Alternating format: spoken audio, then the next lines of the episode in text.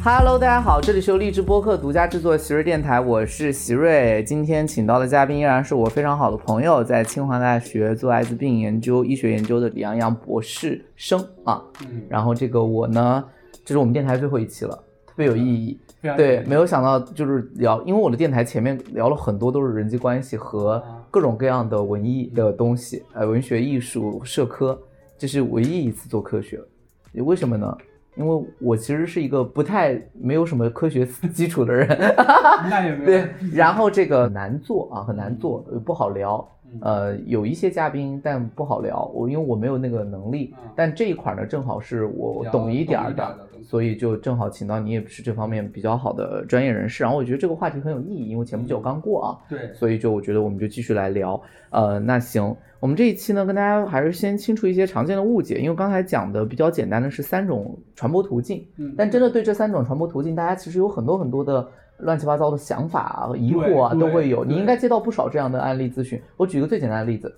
虽然我们说是三种传播途径，叫性传播、母婴传播和血液传播，，那么其中有些人就会说，我如果跟艾滋病人接吻了，或者共食一个食物，对那我会不会得？对，这个基本上是不会有概率的。我们就是在日常的接触当中，只要不是有直接的血液接触，这个呃其他的传播概率都非常非常低，基本上是不会。就特别是接吻啊，日常如果但是你如果嘴里有溃疡的话，还是要注意。对，这个就是说得要注意这个事情。对但是纯粹的唾液接触，好像说它必须要达到一个非常大的体量，基本上不会，基本上为因不会嗯为在你的唾液里面，其实 HIV 的病毒是非常非常少，含量非常低对而且本身唾液就有一定的杀菌消毒的作用嘛，其实在里面，所以说你啊，啊，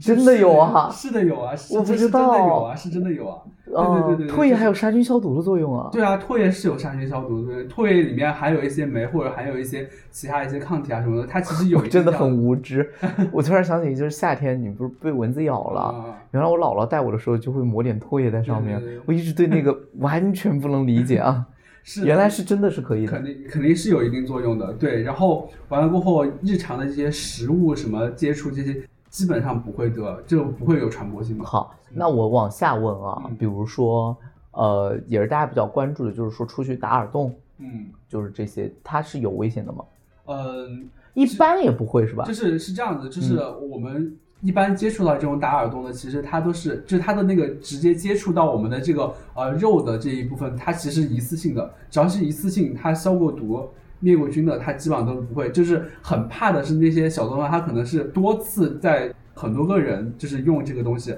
因为他会特别大的耳洞，它可能会接触到血液嘛，对，他肯定会流点血。啊对，会流点血。但是你这个血如果是新鲜的状态的话，如果它有的话，可能还因为这还是一个直接血液接触接触的，就是说它有，因为之前看过一例报道，对是达尔，就是那因为就是后来就是发现原因，后来我是很早年间看到一个报道，确认是打耳洞那个，但这种就是小作坊，所以大家要注意，其实不光是打耳洞，包括像美容院啊或者这种什么地方，凡是涉及到要流血的，一定要用专业的一次性的的消毒的消的，毒的东西。对对对，这个是非常关键。甚至部分男士护理的地方，它的那个剃须刀也最好是一次性或啊，者是消毒的对。，就剃须刀这个也是，因为剃须刀就是正尤其是手动的很容易流血刮出血就会。对对对对对，这个我觉得也是要注意。但是刚才也讲的是新鲜血液，所以艾滋病病毒暴露在空气当中，大概多长时间会失活？哇，这个也是他们问的非常多的问题。嗯，就其实艾滋病也要看，一般来说，其实我们的这个，其实大部分的艾滋病病人，你只要吃上药过，你是血液里面是不会有病毒的。这个我也要澄清一点，就是我们就是为什么叫那个就 U 等于 U 的这个概念，也先先说一下这个东西，就是说我们在吃完药过的艾滋病病人，他的体内是检测不出艾滋病病毒的，这个时候他基本上是没有传播力的，他的血液里面也没有病毒的。哦所以他其实根本就是艾滋病人，只要吃上药，就是如果他开始在进行治愈的，尤其是越早发现，越及时得到治愈。不是，就是他一直在吃药的，嗯并且他嗯吃药过后三到六个月过后，他检测他的病毒载量是基本上检测不到的。这些人，他就算是有血液接触，他也不会传播艾滋。哇哦，嗯，对，这个是要给大家就是科普的一点。对，第二点就是说，我们如果是有病毒载量的这个血液里面，其实真实的病毒感染到这个，就是我们体内，它需要一个非常大量的这个病毒颗粒才能够有可能建立感染，需要有比较就是大量的病毒，因为它要穿过这个、嗯呃，就是这这里面其实要跟你的那个接触面积，然后病毒的载量传量，播就传播方式、嗯对传播方式，对对对对都有关系。就是如果是正常的血液传播，为什么血液传播这么的强？就基本上如果是血液传播的话，就很容易传播，是因为血液就直接进到你的血里面了，然后它的这个病毒就可能会就在血里面感染了。但是如果是那如果只是单纯的，比如说一个艾滋病病毒，它暴露在空气当中，大概多少会失活？你其实艾滋病病毒的话，它是一个非常脆弱的东西。它其实如果是在室温里面，如果嗯你在这个干燥情况下，看它可能几个小时，它就如果干了的话，它就失活，基本上是这种状态。要几个小时啊？我以为我以为几十秒就死了。不，那倒还是还是那个，但是如果嗯你是在比如说在呃像我们普通的时候灭火是怎么灭火？可能在五十五度或者在六十五度的这个，你如果在这个情情况下煮三十分钟左右，它的病毒也是能失活的。对对对对，因为这个里面它其实涉及到一个关于恐慌性的问题。有些人他可能比如说我去住酒店啊、住宾馆啊，我很担心有这种问题。其实这个一般是不太会的。而且还有些人就是会问我，就比如说他记得什么针或者是什么其他就对对对对这种阴谋论，因为是这样的，日剧里面我们就说以前在日剧看到过一个，这就是勾勒了一个是反社会人格啊，他有这个病，嗯然后他他就把这个血血嗯，弄到学生喝的牛奶里面，对对对，然后就其实是基本上如果是通过食道传播，基本上是不可能的，因为血因为本身胃里面的被酶的消化对对什么说，而且处于这个，因为胃是强酸性环境，你到嗯这个病毒基本上它就失活了，它不可能就因为病毒，而且它那个含。量，它那个电视剧当然拍的很荒谬嗯啊，它是就滴两滴，那全班喝的那个牛奶，你滴两滴那个也对对，不太可能。其实也很难，而且特别是针这种事情，对，其实他会说有针这种呢，针其实也非常难，就是你针，除非是你针刚扎完这个艾滋病人的这个血里面有是有血有新鲜血液的情况下，你再马上扎到其他人可能才会有。但你说你如果比如说像一根针，他可能扎了过后，他比如说你说什么坐垫什么的，然后突然一下对对，有人就会说这种，基本上不可能，因为你那个都在外界放了那么久，而且针的接触面积非常的窄，它的血液很快就干涸了，对，是吧？所以说它基本上是不可能传播的。哦，了解了解。那就是说，其实就是大家在公共空间里面也不用这么紧张，有一些影视化的呈现，或者是一些道听途说，其实是非常，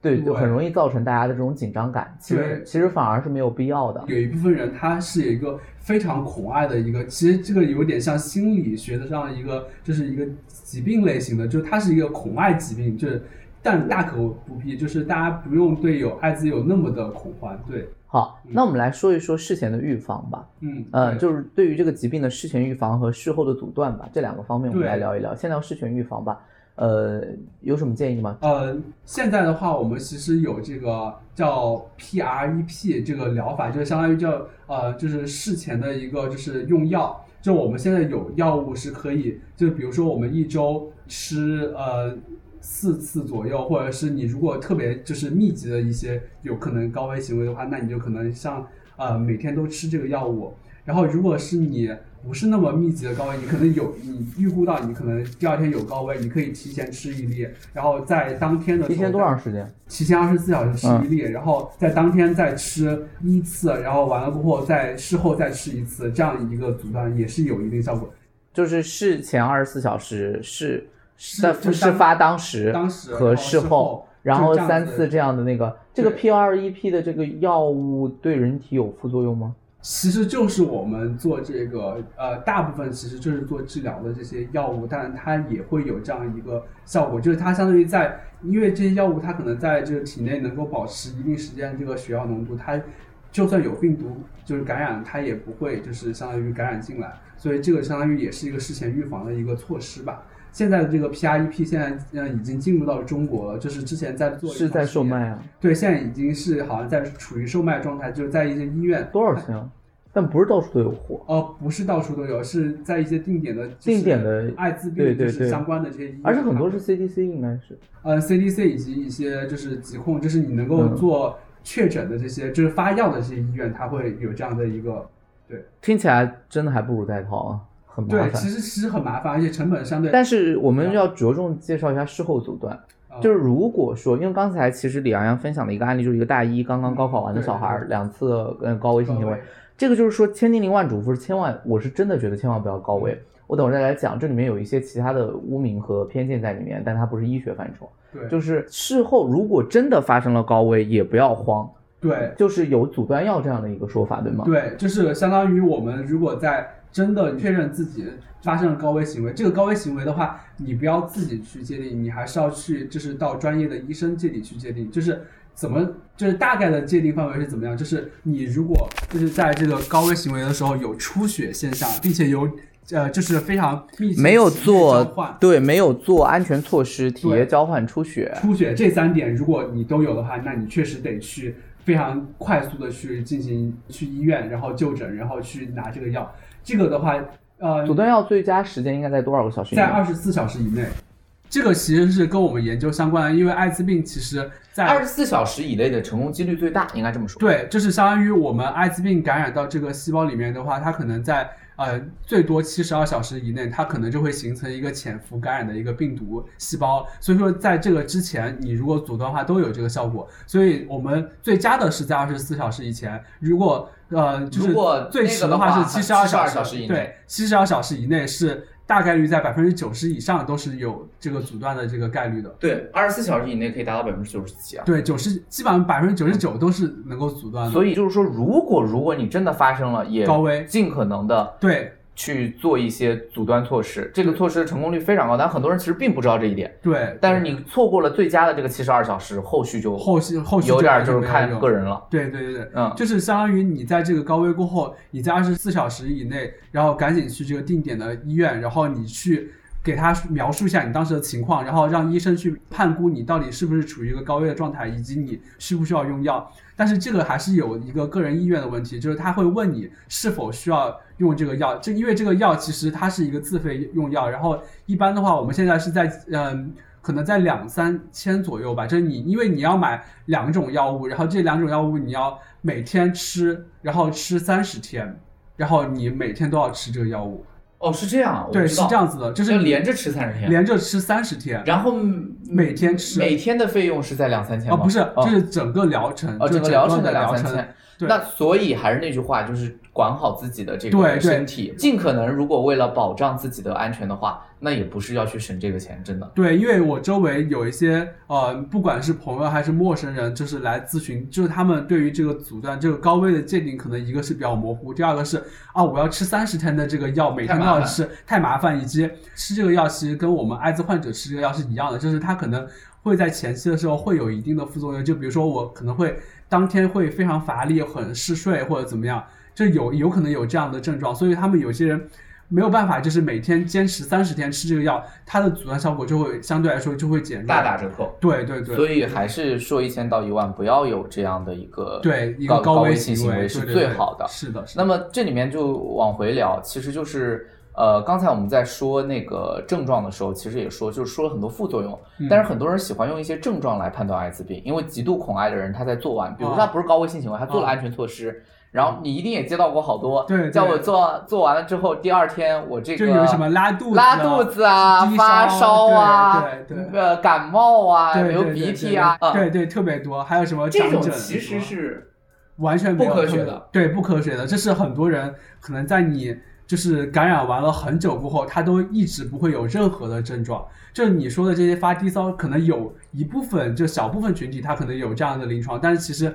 它不是一个普遍性的，不是普看个遍性人的那个，对，看个人的这个体质和个人的免疫系统的问题。就说一千道一万，不要通过你嗓子疼不疼、对对发没发烧来判断你得没得，对，你还是要去专业检测。还是要去专业检测，就是你的金标准还是你的抗原抗体检测以及你的核酸检测，这个是你的金标准。你不要通过这些不是特别靠谱的这个临床症状来判断你是不是得艾滋，然后以至于你自己非常恐慌。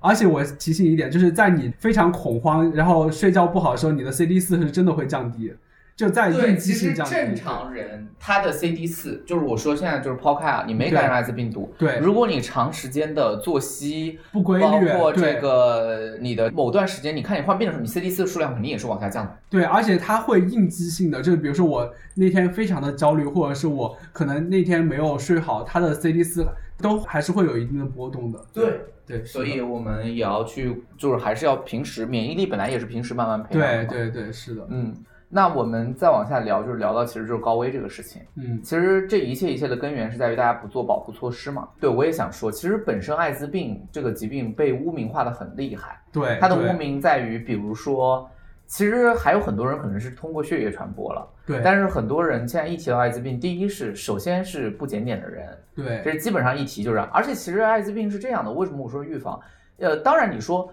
呃，高频率的性行为的人，以及嗯多性伴侣的人，就是性伴侣更换比较频繁的人，他确实概率更大。但是你并不能直接通过一个结果去推断这个背后的原因，这是一个非常复杂的事情。呃，你是四川人啊，但我在嗯川上读书，我们四川大凉山区对那个地方绝大多数的孩子感染，其实完全是因为母婴传播。对。那么他的上一代可能是因为血液传播，这，个不展开讲啊。对，但哦，我可以提一点，就是说我们现在概念就是说，很多人觉得得了艾滋病的这个呃嗯男生或者女生是不能够生小孩的，但是这个是呃不对的。就是我们现在不管是孕妇还是说男性得了这个艾滋能够生，现在是能够通过阻断的方式生出健健康康的的小孩对小孩的，这个也是要需要提一下的。对，所以这是首先把这个污名去掉。然后我觉得还是有侥幸心理在里面，因为我们在见到的很多里面，在问的时候，他们总是会，其实第一反应他的反应也是不可置信，就是不会吧，我也对才我我我就可能高危过一次，对啊，我才这样只是这个，你应该听很多。我我后来也听过很多这样的就是说法，就是我才一次或者怎么样。这个事情真的不要有侥幸心，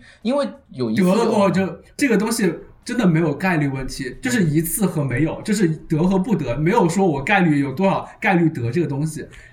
就对于个体来说的话，确实是这样子的。我再我再问个问题，现在对于艾滋病的最新进展有啥？好像之前说取得，就取得了，国际上又取得了一个最新进展。对，我们可以从疫苗和治疗两块来说，就是其实疫苗的话，现在是没有一个保护性的疫苗，就是因为艾滋病的话，它其实的突变的就是太广泛了，嗯在全球的这个流行的。就是都是不太一样的这个毒株，所以说我们通过仅凭一个疫苗来说，我们很难够做到这个就是完全的这个保护。所以疫苗的话，现在进展是比较困难的。然后完后治疗的话，现在是有一定的研究进展在里面。就比如说，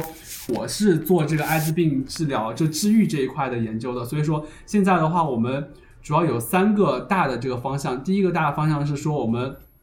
嗯我们可以先讲一下为什么艾滋病没有办法治愈，就是因为虽然说艾滋病就是用药过后，这些人他的体内是检测不到艾滋病病毒的，但是这个艾滋病它非常聪明，它会进入到细胞里面，整合到这个细胞的基因组里面，然后并且呢，它会调控这些细胞。呈现出一个静息的状态，就是说我不能够被药物或者是免疫系统所识别杀伤，这一群细胞就是我们为什么就是艾滋病无法被治愈的原因。就一旦你停药过后，这群细胞就会激活，然后并且产生新一轮的感染。这个，所以说基于这个就是就是艾滋病的这个情况来说，我们设计了几条策略。就第一条策略是说，我们能够呃先把这个呃细胞通过一定药物给它激活起来，使得它能够在这个细胞嗯、展现出我得了艾滋的这个情况，使得有这个艾滋病患者体内这个免疫系统以及这个。呃，就是药物所识别去杀伤它，能够减少它的艾滋病的这个储藏库。这一部分的话是一个策略。第二个策略是说，我们可以用药物将这个艾滋病的这个病毒的基因给它一直锁定起来，就是能够让它在停药过后，它也不会被激活反弹，产生新一轮的感染。这是第二个策略。第三个策略是我们可以通过现在的基因治疗的技术，把这个艾滋病的这个就是它相当于整合进入这个艾滋病人类基因组的这个片段，给它整个给它敲除掉，使得它也没有办法被激活起来。这是三个策略，这三个策略现在也用到了临床试验的阶段了。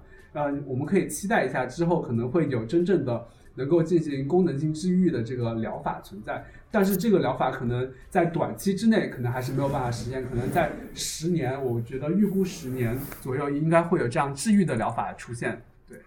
对，但最近好像也看全球好像也有出现艾滋病患者通过什么什么疗法治愈的情况。啊、那个是这样子的，就呢是呃，现在的话有两例，一个是柏林病人，一个是对对对，柏林病人之前对，就柏林病人是这第一例艾滋治愈的这个，就是相当于他是怎么治愈的？他是通过患者他是同时得了艾滋病和白血病，嗯然后他是需要进行骨髓移植。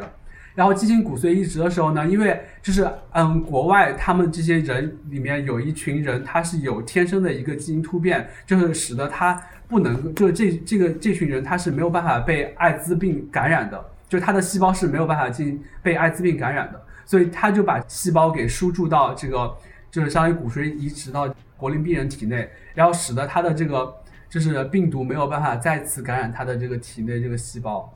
所以他就真正实现了功能性治愈。但这个有偶然性是吧？呃，有肯定是有偶然性。啊后来呃，很多人去重复这样的一个没有办法治疗策略，就基本上还是会有一定的反弹。现在只有两例，就是有这样子确证了，就是确实是就是治愈过后，然后就我骨髓移植过后是没有反弹的。但是这个的花费是非常大的，因为骨髓移植加清零，这个是不是常人能够就是相当于能够做得起了解的？对啊，它不能，它就算行，它也不好推广。对，很难推广，因为这些病人他其实都是白血病和艾滋病共患的病人，哦他才会需要进行骨髓移植。